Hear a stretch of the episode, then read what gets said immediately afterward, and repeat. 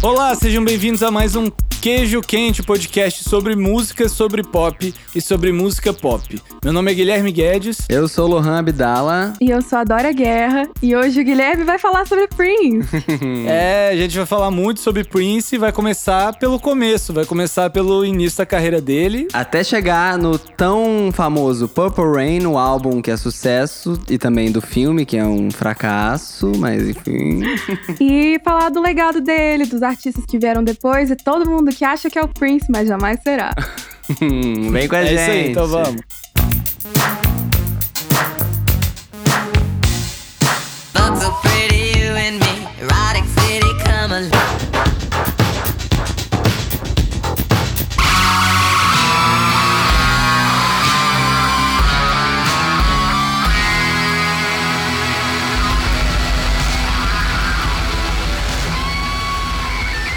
Pisadinhers, como vocês estão? Passaram bem esses últimos dias? Conseguiram parar de ouvir Zé Vaqueiro ou não? Nossa, vai ser uma transição brusca pro tema de hoje, né? Vai ser. Assim que é bom, a gente atrai uma audiência nova que fala, ó, oh, eles estão falando desse assunto. Aí no próximo episódio a gente faz o quê? Afasta esse público, porque Decepciona. a gente vai falar de uma coisa completamente diferente. Não, e ser eclético voltou à moda, né? Porque eu lembro que teve uma época que tava meio fanfarrão ser eclético. Hoje em dia tá super na moda, gente. A gente tem que andar com a massa, entendeu? Mas então, hoje a gente vai falar de Prince, finalmente, cara. 20 episódios do Queijo Quente. Realizando o sonho do Guilherme. aguardando esse momento. A gente gente vai fazer uma homenagem aqui a ele, porque agora, no fim de abril, no dia 21, fez cinco anos da morte do Prince. E é um artista que, cara, transformou a música pop completamente. E é meu artista preferido, assim, de todos os tempos. Então, finalmente, tô feliz que a gente vai falar dele. E acho que é uma chance, inclusive, para quem não conhece tanto o som do Prince, passar a conhecer, né? Acho que vocês dois mesmo conheciam algumas coisas, um outro hit, mas não se aprofundavam muito, né, em quem é o Prince na carreira dele. É, eu vou te dizer dizer que eu sei tanto do Prince quanto eu sei da escalação da seleção brasileira da Copa Ou de seja... 86, que eu não sei nem se teve Copa. Então, assim, eu tô aqui para aprender e eu tô morrendo de medo de falar qualquer coisinha fora da linha e ser demitido desse programa, né? Porque não tem ninguém que o Guilherme não é, seja mais fã do que de Prince. Então eu vou ficar bem calminho, bem quietinho, com os meus ouvidos atentos e aprendendo tudo anotando no bloquinho aqui para não fazer merda. Não, pode falar, pode falar merda, porque é isso que a gente espera de você mesmo. Então é, tá bom, é joguei o bloquinho de lado. Vamos que vamos. eu vou representar a geração que leu tudo na internet e se eu tiver visto alguma coisa errada, a culpa é do site, não minha. Boa. É sobre isso. Eu sou fã de Prince há muitos anos, mas eu sinto que assim, eu não conheço a metade, porque ele produziu tanto, ele fez tanta coisa e era um artista tão múltiplo, assim, com tantas identidades e tantas é, qualidades que acho que, enfim, só tendo umas três vidas para conseguir conhecer de fato a obra dele. É tipo a Vanessa Camargo, né? Que já foi do country, já foi do pop. Isso, é, é que é tipo... conhecida como a Prince, a Princess. A Princess brasileira, exatamente. Já Heresia mudou de nome. número um do episódio episódio já saiu. Cumprida. Ficaremos atentos para a segunda.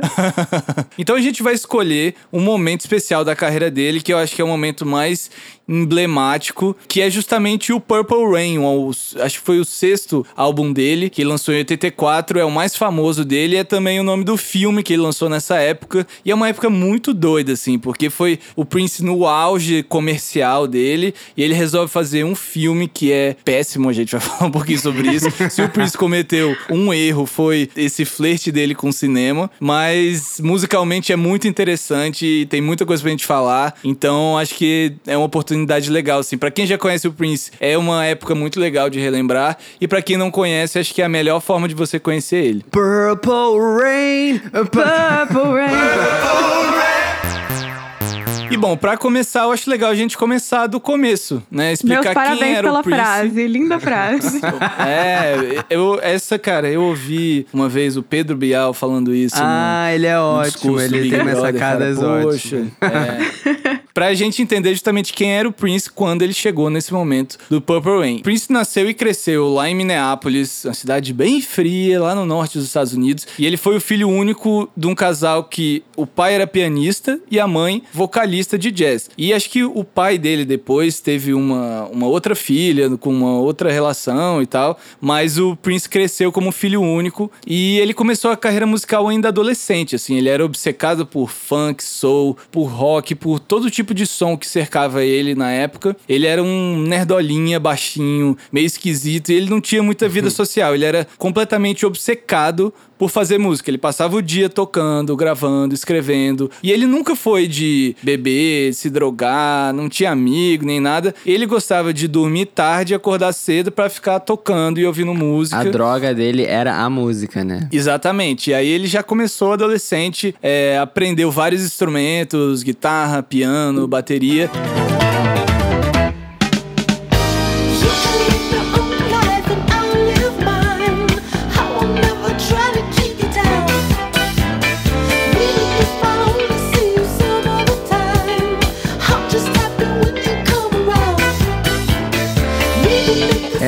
Primeiro álbum que ele gravou, ele escreveu, compôs, produziu e tocou 27 instrumentos. E aí eu tava pensando assim. Eu não sei aqui, por exemplo, digamos assim, nomear 27 instrumentos pra vocês. Fala, gente, eu sei que é assim, ah, o violão, a guitarra, a bateria, o baixo. E aí o violoncelo, uma, uma, bota uma flauta, um trompete, um trombone, não tem mais nada, gente, não tem mais instrumento. Não existe mais instrumento. Não existe. Como que ele fez isso? Isso é muito chocante. Ele realmente era um gênio. Pensando aqui sobre a vida dele, sobre o que dá pra ler, ele não tinha uma relação muito fácil com a família, né? Uma coisa que aparece um pouco no filme, que é autobiográfico, mas não é. Mas ele gostava dessa coisa de ser diferente, né? Eu acho que ele sempre foi um pouco diferente. Ele tinha até crises epilépticas quando ele era mais novo e ele sofria bullying por Quando ficava disso. sem ouvir música. Ficava duas horinhas sem ouvir música tinha uma crise epilética. O diagnóstico aí do Lohan. E aí ele fala que depois ele tentava compensar na carreira dele, tentando ser chamativo, o mais chamativo possível e tal. Parece que ele já sabia que ele era diferente, ele tinha uma relação difícil com as pessoas, daí surge o, o- aquela coisa A doidona lenda. que a gente conhece, a lenda. Bafo. Exatamente. E aos 21 anos, em 79, ele já tinha lançado dois álbuns de estúdio, esse que você falou e mais um. E nesses dois, ele toca todos os instrumentos, ele produziu, ele escreveu tudo. E foi nesse segundo álbum, que saiu em 79, que o nome era simplesmente Prince. Ele conseguiu emplacar o primeiro hit dele nos Estados Unidos, que é a música que eu amo, que é I Wanna Be Your Lover, e que pega bem aquela transição ali do fim dos anos 70 pros 80, aquele finzinho da era disco. wanna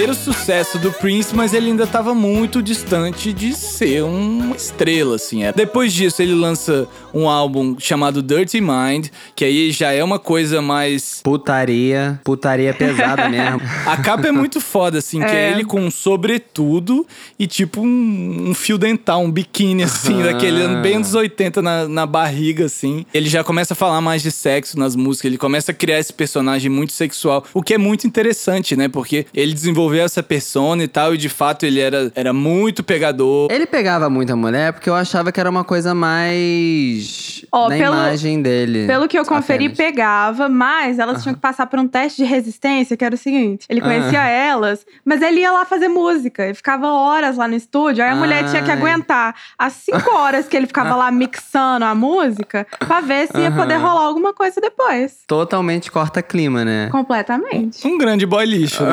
Um grande boy lixo. Boy lixo, é. Mas nessa época, então, que ele já, já tava aí no terceiro, no quarto álbum dele, ele começou a incorporar alguns detalhes, assim, na, na produção. Tipo, ele pegava algumas batidas eletrônicas, lá no comecinho das baterias eletrônicas, começou a usar mais sintetizadores, fazendo um som mais, mais moderno, né, pra época. E ele também começou a trabalhar de uma forma mais coletiva, assim. A banda que tava acompanhando ele nos shows, na turnê, passou a trabalhar também no estúdio. Ele passou a ser mais um diretor musical, então passou a ser um trabalho um pouco mais coletivo. Mas que na- ali na direção dele ninguém metia o bedelho, não, meu amor. Não, Não. ele era muito controlador, cara, muito controlador. A gente vai falar um pouquinho mais sobre isso quando a gente falar dos projetos paralelos dele, mas ele devia ser, assim, uma pessoa Insuportável. Vem aí, treta. Enfim, ele foi passando esse tempo lá no começo dos anos 80. Em 82, ele já era assim um veterano na indústria. Ele já tinha quatro álbuns, já tinha alguns hits. Ele já tinha aberto show pros Rolling Stones, que foi um, um desastre, inclusive. Fiquei sabendo que ele foi vaiado, né? Foi vaiado porque. Ele foi humilhado, assim. Ele foi convidado pra abrir o show dos Rolling Stones. E aí a, a plateia do Rolling Stones, tipo, tacava coisas, xingava, não sei o quê. Convenceram ele a fazer o segundo show. Ele foi lá e fez, só que Cara. ele jurou que nunca mais ia abrir show de ninguém. E ele morreu cumprindo a promessa dele. Porque essa foi a última vez que ele abriu o show pra Ô, alguém. gente, mas convenhamos. Quer dizer, ai, eu vou ofender pessoas que estão vindo agora. Mas fã de rock é chato demais.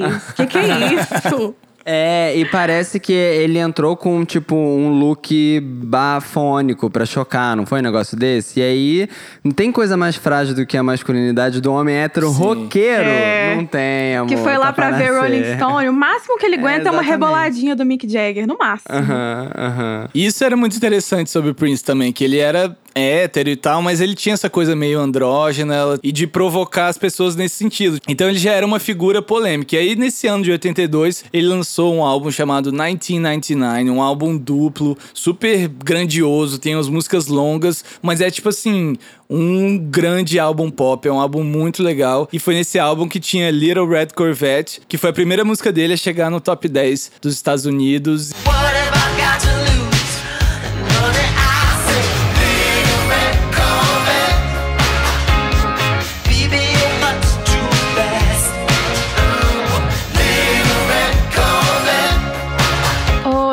Guilherme, Diga. tava aqui pensando na capa do 1999, que é roxa, e aí depois tem Purple Rain, que é roxo. E aí eu queria te fazer uma pergunta assim de por que roxo?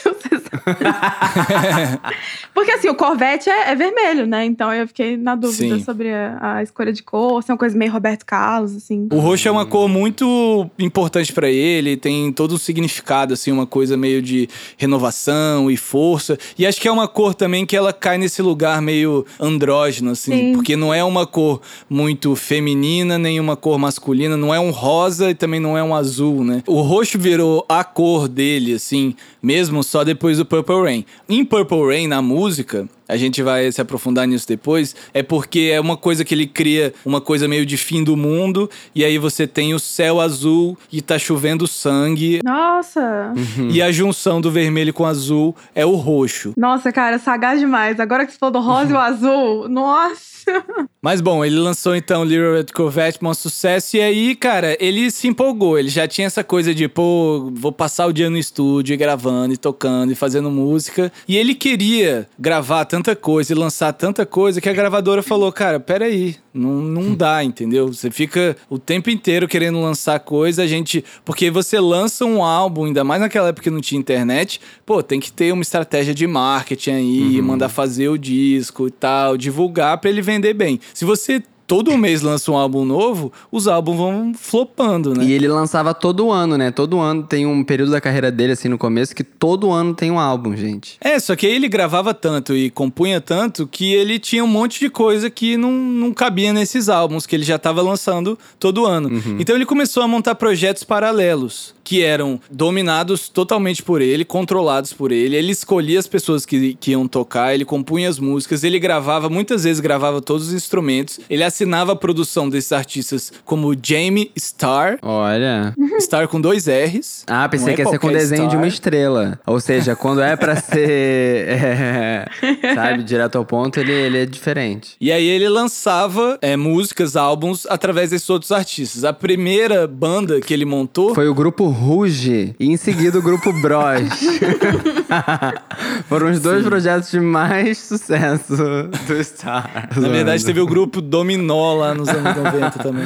É verdade, isso foi antes. Mas a primeira banda que ele fez foi uma banda chamada The Time, que era uma banda bem de funk rock, assim, uma coisa, um som muito pra cima. E, cara, tem uma música que eu amo que é 777 9311, é o número de telefone. Guilherme Guedes acabou de passar seu telefone. Atenção, Atenção, atenção, anotem, anotem. Manda aí um zap. Cara, essa música é muito boa. Baby, what's your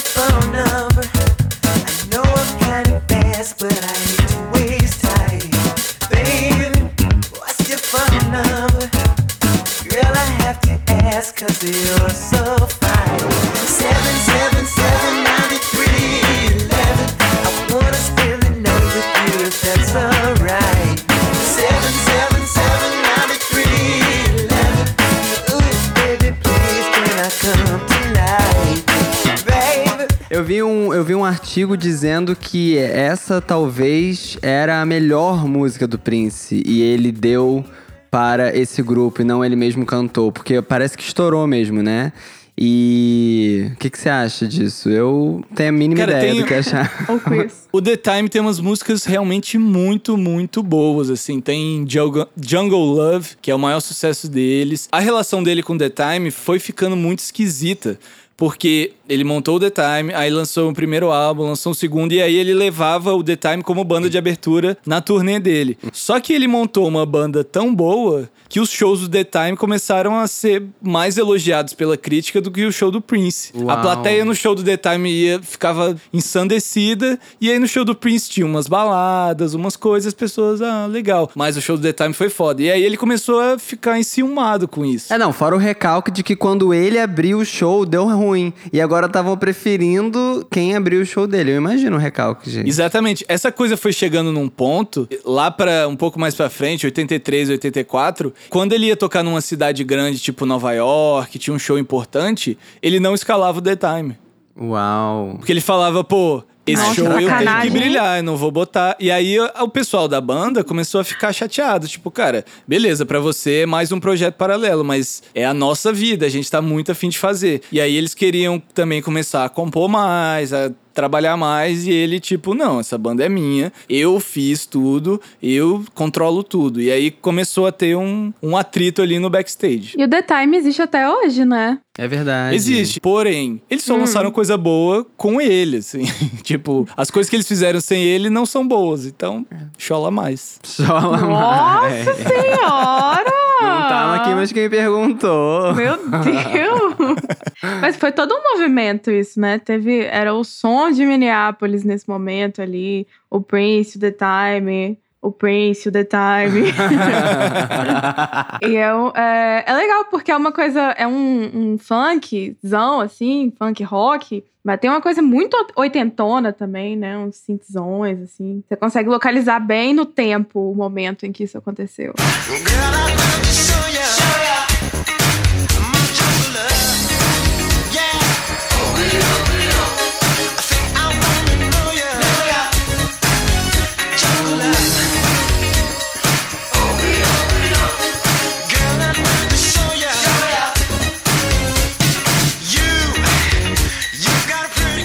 além do The Time, teve também o Vanity Six, um trio feminino de R&B que o Prince se inspirou bem naqueles grupos lendários da soul music, tipo The Supremes, aqueles grupos femininos. Nesse caso ele também compunha, tocava tudo. O som era um pouco diferente, mas se você ouve tudo naquele bololô ali, é, dá pra notar a, a mão do Prince no trabalho delas. E quem cantava no Vanity Six era uma mulher chamada Denise Matthews, que era uma modelo e atriz por quem o Prince se apaixonou.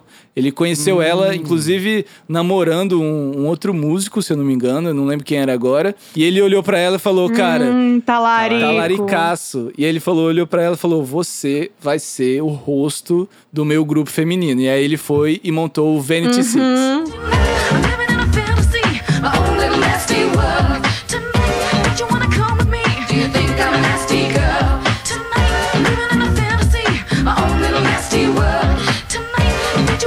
with me? Mas convenhamos aqui, não sei se é porque eu sou do Brasil, eu tenho, entendeu? Sabe, eu tô acostumado com produto nacional aqui. O má vontade pra seduzir, gente. Eu nunca vi uma má vontade. E aí o que eu amei é que no, tinha um comentário no YouTube. Ah, eu era- sei exatamente viu? comentário que é. que era assim: a, a loira do vídeo é, trabalha como assistente no meu escritório hoje em dia. Ela é uma fofa. Eu- não é esse que você viu? Não, eu vi esse, mas o que eu vi era. Parece que o Prince tá o tempo todo atrás da câmera com uma arma Sim. apontada pra ela, falando sensualiza aí. É, gente, é uma má vontade, uma dificuldade, assim, mas é super divertido. O som é legal, elas são interessantinhas, mas assim, bota três brasileiras ali, gente, dá um banho, ia dar um banho. Pois é, e começou a dar problema com o Vanity Six também, porque o Prince era muito controlador, e ele criou uma personagem na cabeça dele pra banda e falou: pô, a Puts. banda tem que se vestir assim, tem que se portar assim. Ela cansou disso, e aí em algum momento ela recebeu uma proposta de uma outra gravadora e foi tentar uma carreira solo. Pra não jogar a banda fora, ele chamou uma outra mulher pro lugar dela. Mudou o nome da banda, porque ela interpretava a personagem Vanity. Aí ele chamou uma outra mulher que era Apolônia. E aí o Vanity Six virou o Apolônia Six. Mas essencialmente é a mesma coisa. Só mudou a formação. Não sabia desse babado, não. Mas eu, hein, é engraçado porque é sempre assim, né? É desconstruído. É o boy nananã, É, que não sei o quê. é. Aí, ah, você me faça o meu favor, seu príncipe. Ai, não tem o gênero, mas vai lá e oprime a mulher. I'm a sex shooter, shooting love and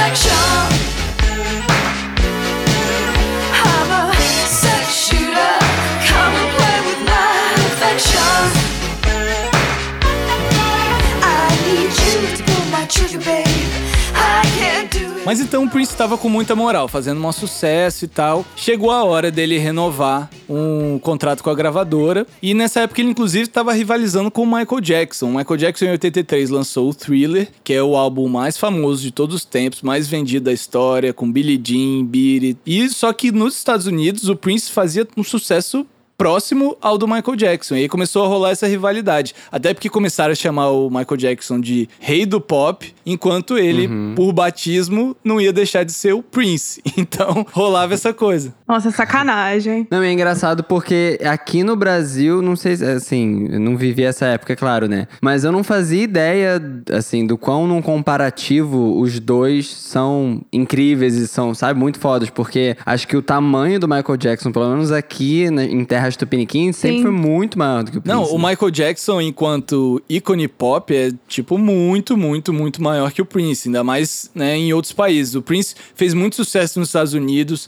fez sucesso também na Europa, mas aqui no Brasil, por exemplo, não chega nem perto, assim, da popularidade do Michael Jackson. Só que rolava uma rivalidade, porque o Michael Jackson era muito perfeccionista, tanto que depois do Thriller ele demorou quatro ou cinco anos pra lançar o próximo álbum, porque ele tinha, ele queria ter certeza que tava lançando o melhor álbum possível, e ele se cercava de grandes produtores, tipo Quincy Jones, grandes, pegava os melhores músicos e tal, enquanto o Prince era tudo na mão dele. E, além Sim. disso, ele lançava tudo. Sim. Ele lançava muito álbum duplo, e aí projeto paralelo, e não sei o quê, e todo ano lançando coisa. Então, assim, o Prince lançava muita coisa, mais ou menos, também. Enquanto o Michael Jackson se guardava pra, pá, vir aquele estouro. Ele soube aproveitar melhor que o Prince também o lance dos clipes, né? Foi na década que surgiu a MTV, e ele fazendo uns clipes muito fodas. Mas o Prince se achava, com razão, eu acho, um músico mais completo que o Michael Jackson.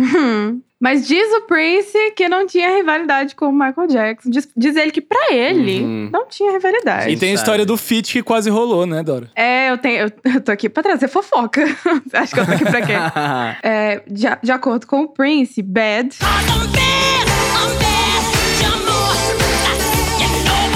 era pra ser com ele. E aí a justificativa do Prince foi assim: o primeiro verso é Your butt is mine. Né? A sua bunda Uhum. é minha. E aí ele falou: Tá, mas quem que vai cantar isso? Eu vou cantar isso pra você? Você que vai cantar isso pra mim? Ah, porque era pra ser um dueto. É. E aí ficaram nessa Quem vai coisa ser o de- ativo, quem vai ser o passivo. É. E aí não se entendeu. É igual pegação com dois ativos, que fica um correndo atrás do outro, É. aquilo ali, dependendo da velocidade, vira um, vira um negócio que sai voando. Aí de cara já teve esse problema e aí não, não rolou. E desde então os ativos continuaram brigando meio Guerra Fria, assim.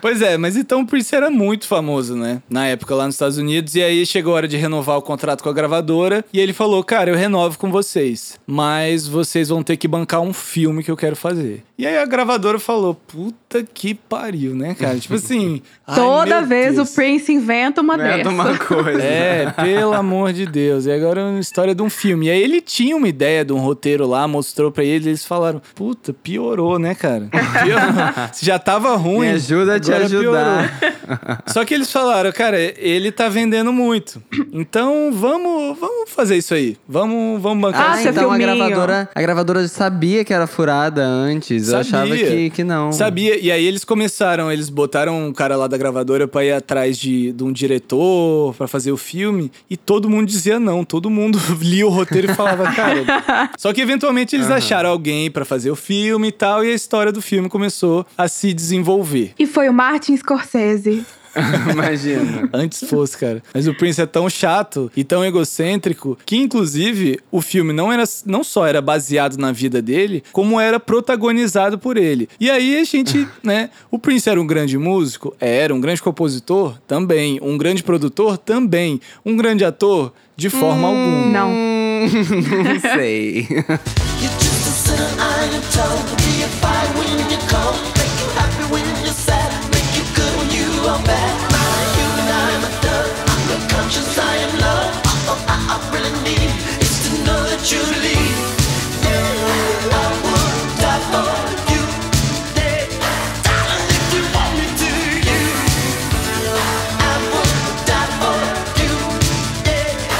Mas foi assim que nasceu Purple Rain.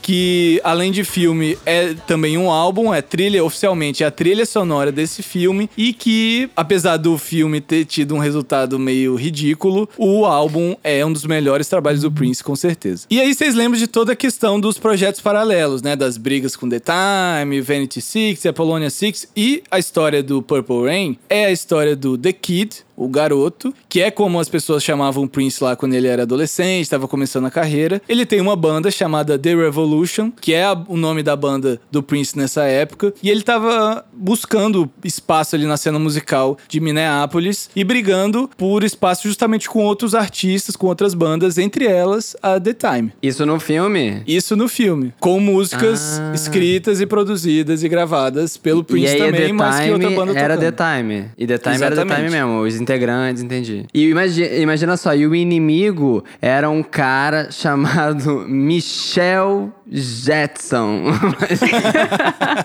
Mas ele não tinha nada contra o Michael, era só uma coincidência do.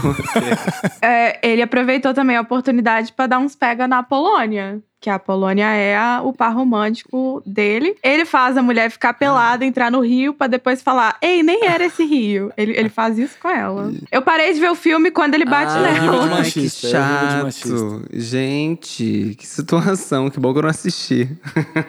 E na- no filme, o cara do The Time, ele meio convence. Acho que é o cara do The Time, né, Dora? Você viu mais recentemente, talvez você lembre. Mas ele meio convence a Polônia, que era uma cantora, a fazer parte de um grupo lá e participar meio dessa disputa das bandas lá. Então, no fim das contas, é, a banda do, do, do The Kid, do Revolution, tá disputando espaço com o The Time e com a Polônia Six, que é a banda da namorada dele. Ele fica puto com ela e é por isso que ele bate nela, né? Sim, Gente. sim. E por isso, Bacana, né? porque ele via o pai batendo na mãe. E aí ele aprendeu que é assim que se trata a pessoa com quem você se relaciona. Aí você faz terapia e lida com isso, ao invés de reproduzir o comportamento.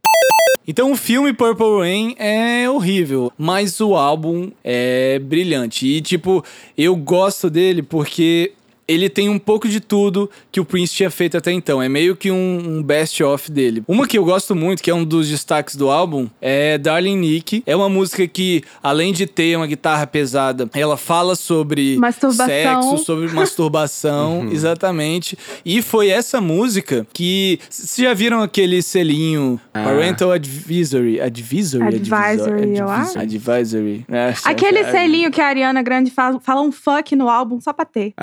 Isso, exatamente. Aquele selinho foi criado por um grupo que reza a lenda. A mulher lá, conservadora que, que fundou esse grupo, ela chegou na sala da casa dela e a filha estava ouvindo Darling Nick. E ela falou: um absurdo! E ela ficou indignada e ela formou esse grupo que nos anos 80 tentou censurar não só as músicas do Prince, mas também de outros artistas, de tudo que eles achavam obsceno. E aí a solução que eles encontraram foi justamente desenvolver, é, colar esse selo na capa pra avisar pros pais: seu filho não pode ouvir isso aqui porque o conteúdo aqui é perigoso.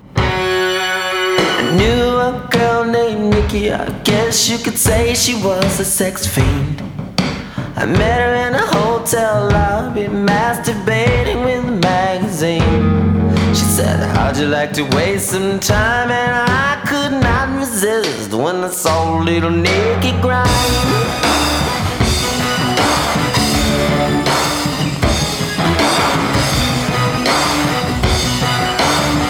Gente, se essa mulher ouvir 5 segundos de MC Carol, ela É. cai dura. Ela cai dura, fica estatelada no chão, nunca mais levanta. O doido é que o Imagina. Prince botou fé, né? Eu li que ele fala assim: ah, não, boto fé, não vou ficar fazendo mais música pesada assim, não. É, quando ele. É, ver- quando ele virou testemunho de Jeová, eu vi que ele parou de cantar até os palavrões das músicas antigas que ele cantava. Gente, quem é que me vira? Eu não, não quero ser nenhum intolerante religioso. Mas eu tô sem intolerância nenhuma pra essa Mentira, gente, mas, porra, nada a ver, né? Outra que eu gosto muito nesse álbum e que é um dos grandes hits dele também é When Doves Cry, que acho que é a coisa mais interessante sobre essa música. A letra dela é legal e tem uma, toda essa simbologia do, da pomba branca e tal, não sei o quê. Mas uma coisa que eu acho muito legal sobre essa música é que ela é muito dançante, é um dos maiores hits dele e ela não tem baixo. E é, a gente sabe que, pô, uma das regras básicas da música pop é Tipo, pô, você botar uma boa linha de baixo pra fazer a pessoa dançar.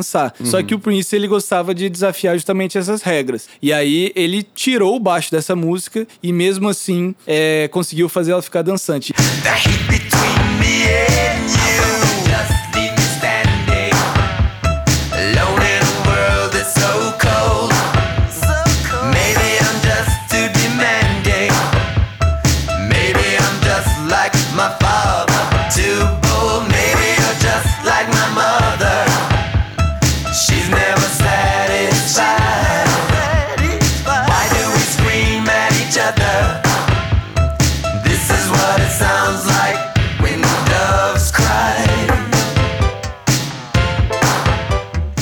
legal isso porque uns anos depois ele lançou Kiss, que é um dos grandes hits dele também, e que é uma música que também não tem baixo.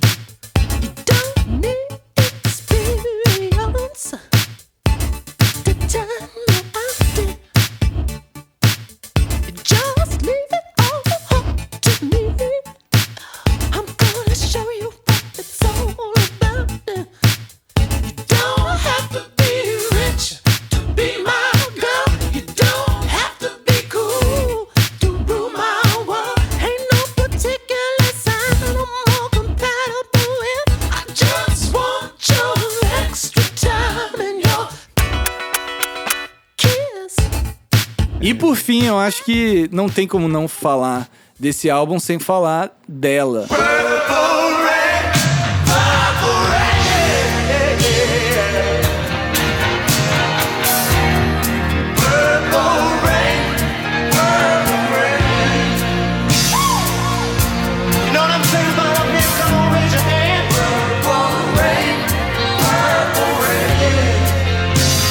A música que encerra o álbum, que dá nome ao álbum e dá nome ao filme. O nome original do filme era Dreams.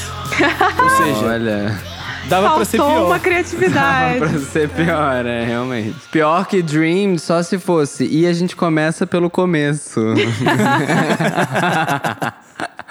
Esse é o nome do filme que eu vou lançar em breve.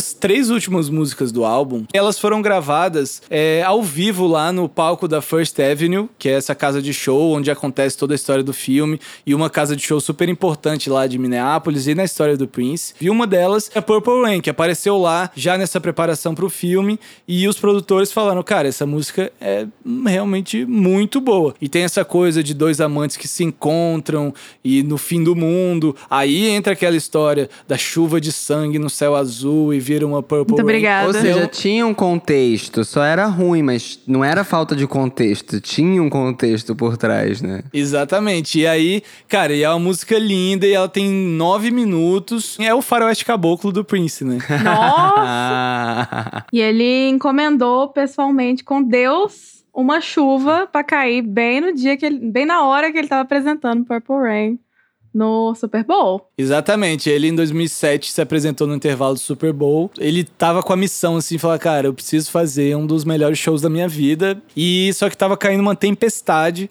E aí a produção falou, cara, será que vai dar pra fazer o show? Se foram perguntar pra ele, né? O que, que a gente faz? Tipo, tá chovendo muito. Ele falou, tem como fazer chover mais? Ah, E aí ele vai lá e, tipo assim, na Chato. hora que essa música começa, a chuva, tipo, ah, desaba e virou uma das performances mais emblemáticas da carreira dele. Foi meio, tipo, um, um ápice, assim, dessa última fase da carreira dele. E também foi a última música que ele tocou em vida, porque foi com ela que ele encerrou o último show que ele fez lá em 2016, mais ou menos uma semana antes dele morrer.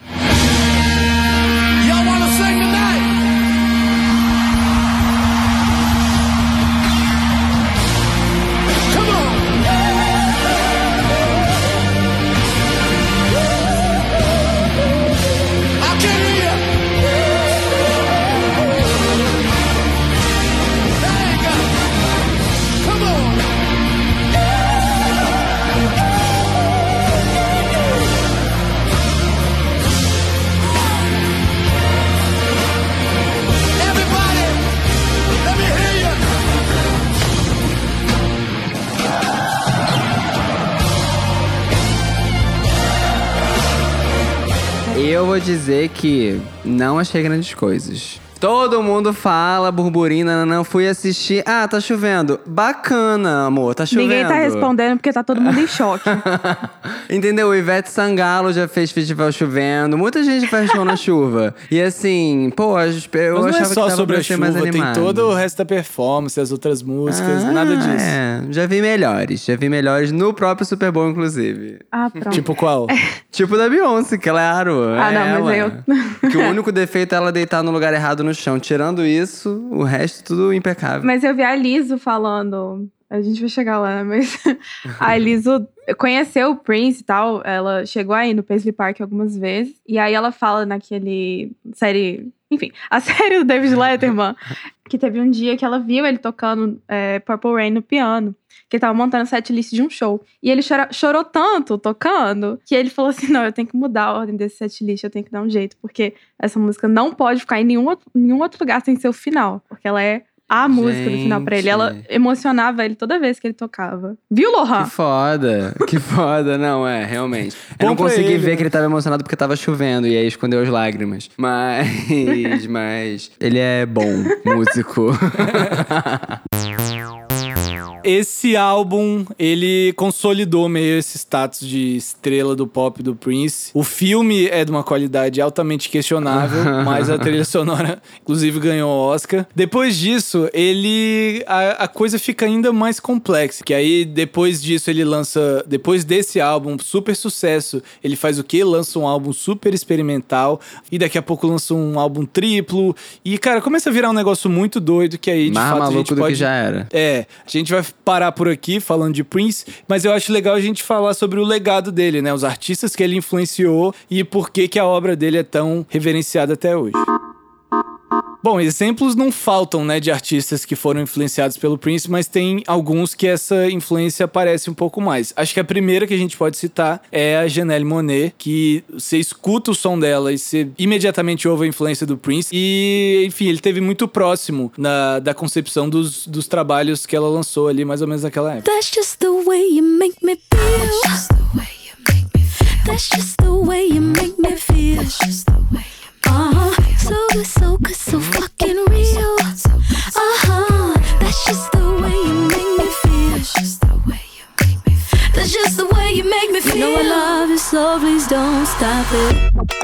É, eu não fazia ideia que, que, que tinha essa referência, assim, justamente porque eu não conhecia tanto Prince, né? E aí, ouvindo as músicas dele e tudo, e aí agora quando eu ouço Make Me Feel, eu fico tipo assim, "Ah, gente, é o Prince, tá aqui, ó, olha ele vivo na arte. Ele tá aqui, gente, no meu ouvido, aqui no meu fone de ouvido, através de uma outra artista. Interessantíssimo. É, é muito legal essa história, porque é, eu também não, tenho muito, não tinha muito conhecimento de Prince, mas quando eu ouvi, dava pra sacar muito Prince. Acho que todo mundo falou isso, mas depois ela chegou e falou assim: não, na verdade, isso foi um dos presentes que ele deixou pra mim. Ele deixou algumas colaborações pra ela é, antes de morrer. E ela demorou tanto pra lançar o Dirty Computer, que saiu em 2017. O Prince morreu quando? 2016? 16. 16. É, ela- tipo, o álbum já tava praticamente pronto, mas ela demorou um tempo porque ela tava se recuperando da morte dele, porque ele foi uma. Ele era um amigo dela, eles trocavam zap, ela falava, você que tá gostando dessa música? Esse tipo de coisa. E é Que doido tudo. porque essa música, apesar do Prince depois ter decidido que ele odeia gays, mas é justamente a música que a Janelle usou pra assumir a bissexualidade dela, né?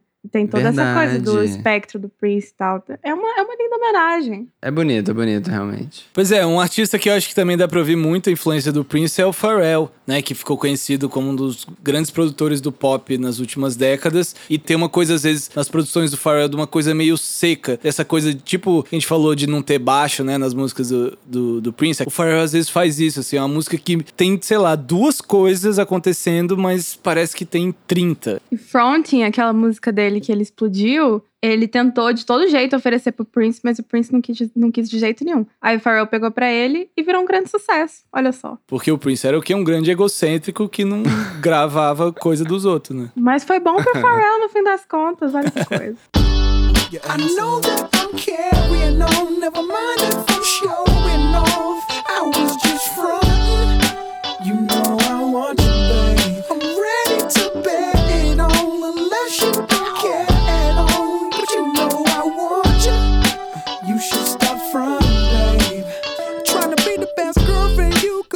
um cara que também se inspira muito no Prince é o que a Dora conhece dos pés à cabeça, grande de trás pra amigo. frente. Seu grande amigo, que também é minúsculo, né? Também é super baixinho, que é o Bruno Sim. Mars. Mas ele é 5 centímetros mais alto que o Prince. Serve informação aqui. Aê, toma! De ídolo Cara- pra ídolo. Imagina os dois numa queda de braço, quem ganhava. Chupa, Guilherme.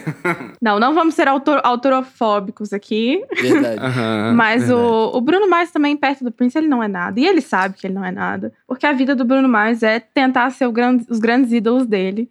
Entre eles, o Prince. Então, assim, é, Uptown Funk teve várias acusações de vindo de vários lados, entre elas de, de ter muito a ver com, com o som do The Time, do próprio Prince. Don't believe me, just watch.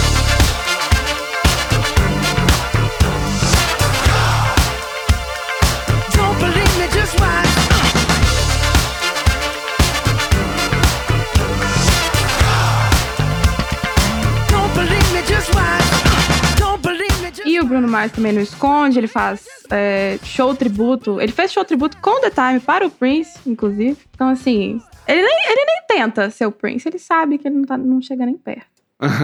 Eu sou muito fã do Unorthodox Jukebox. Jukebox. Ouvi muito na minha juventude. Não, um dia a gente vai fazer um episódio especial sobre Bruno Mars pra Dora destilar Vai conhecimento. ser o meu longa-metragem. Mas eu não queria deixar de falar dela. Ela, porque ela é a maior. A Liso. Baby, I don't need you. I don't need. I just wanna freak you. I want it. I heard you a freak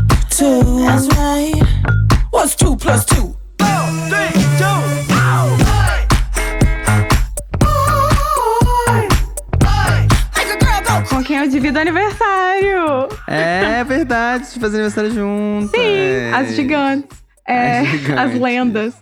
Mas é muito interessante a história da Liso, porque ela ralou muito pra chegar onde ela chegou. E uma das coisas que foi super importante na vida dela foi que, sem querer, ela tava lá em Minneapolis. E o Prince estava em um projeto de ajudar jovens negras criativas. E meio que esbarrou nela e na girl band dela, assim. Ele chegou ela chegou a gravar música com ele, visitava o Paisley Uau. Park. Eu li até que ele chegou a oferecer de produzir um álbum pra ela. Só que Gente, não não rolou, sabia. assim, mas ele num momento que ela não acreditava muito em si mesma, o Prince, de toda, apesar de não ser uma pessoa muito generosa, ele mudou a vida dela nesse sentido. Ele foi super Que legal foda, foda. E a Liso realmente, cara, ela é. eu recomendo o Tiny Desk dela pra quem não Nossa, assistiu. tudo. Que é muito divertido e muito foda. Ela é realmente incrível. Um dia Prince encontrou uma jovem na rua e disse: Acredite nos seus sonhos. Essa menina era E era ninguém, Dora me- ninguém mais, ninguém Ah, menos Confundi. que a Liso. Mas é isso, né, gente? Acho que a gente já falou demais de Prince. Igual ele, nunca mais teremos. Mas deixou muita coisa. Ele deixou tanta coisa que ele morreu aí faz cinco anos e não para de sair coisa. Porque ele tinha um cofre, literalmente um cofre, Uhum. com, com aquela porta de cofre com senha, não sei o quê. Que tinha trocentas milhões de gravações e coisas que as pessoas nem sabiam que, que existiam. Tem disco inteiro que ele abandonou e tá lá dentro. As- rola até essa discussão, né? Pô, mas deviam estar lançando isso, ganhando dinheiro com isso? Cara, ele já tá morto, né? E ele. E tem um lance que é que ele não deixou herdeiro, né? Então isso é até meio Exatamente. poético também. Ele chegou a ter um filho nos anos 90, mas que morreu. Ele Ah. nasceu com uma, uma doença congênita. Eu acho, inclusive, que é um dos fatores que meio levaram ele pra esse caminho religioso, sabe? Tipo, mas é isso, ele não deixou herdeiro, é, ele só deixou uma. Ele só tinha de parente Fortuna, próximo vivo. Só deixou uma fortuna de uma 300 fortuna, milhões. E, mas ele em vida chegou a dizer, tipo, ah, um dia as pessoas vão ouvir. Que aí perguntavam, pô, quando você vai lançar as músicas do, do cofre? Ele falava, ah, um Uhum. dia. Chegou o dia. Chegou o dia. e a minha meta de vida é ficar vivo até ouvir o, o cofre Olha. inteiro. Depois que acabar, aí. Nossa. Guilherme, vamos, vamos planejar viajar, sei lá. Vamos. É, Pode ser bom, pode ser bom. Pode ser bom. Mas então tá. Foi um prazer. É, Foi ótimo, o Big Brother, Big Brother tá começando. Provavelmente quando a, a nossa audiência escutar isso aqui já vai ter acabado. Todo mundo é já vai saber que a Juliette já ganhou. Mas se a gente torcia Gil pro Gil. Vigor. ah, Exatamente. E, mas enfim, agora nesse momento vai rolar aí eliminação, prova, não sei o quê. Então acho que chega de Prince por hoje, né? Tá Chega bom, né? Prince. Beijo, Prince. Tá Vem, Gil. Um viado de cada Valeu. vez. Eita!